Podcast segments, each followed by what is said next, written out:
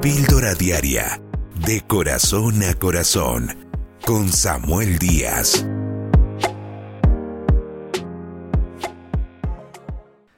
Al ver a Jesús en la cruz del Calvario, vemos a un hombre que está sufriendo, muriendo de una manera muy abrupta, sanguinaria y brutal, por medio de su sacrificio que ejerció el imperio romano de esa época. De hecho, tiempo después de la muerte de Jesús, quitaron esa manera de matar personas o castigar personas públicamente porque era algo muy vergonzoso, era algo muy horrible y su muerte era brutal para una persona que era considerada como malhechora. Así murió Jesús en la cruz del Calvario.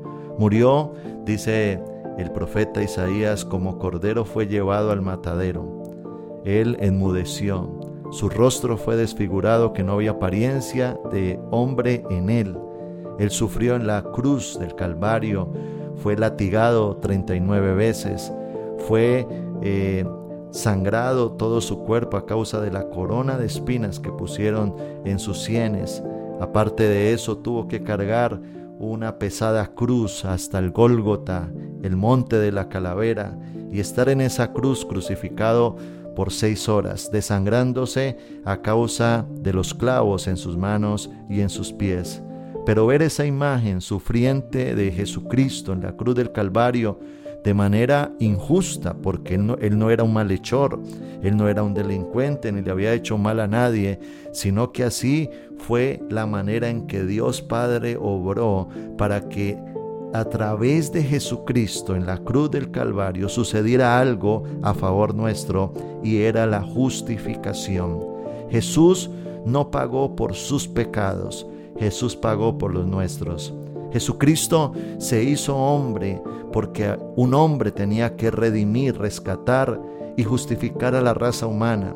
Porque así como Adán le permitió la puerta eh, a Satanás abriéndola para que él entrara y trayera maldición, de igual forma Jesucristo ahora es crucificado en la cruz del Calvario para que tú y yo pudiésemos ser justificados. ¿Qué significa esa palabra justificar?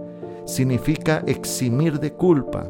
Es decir, cuando una persona comete un delito, tiene que pagar por ese delito. El ser humano había cometido un delito, había infringido la ley, había sido desobediente a Dios y debía pagar por ese delito. Por lo tanto, Dios envió a su Hijo unigénito para morir en la cruz por nosotros y sobre él Dios derramó todo el castigo de la humanidad. Por eso su, muerte fue tan abrupta, su muerte fue en soledad, su muerte fue una aflicción para él, porque sobre él estaba cayendo todo el pecado de la humanidad.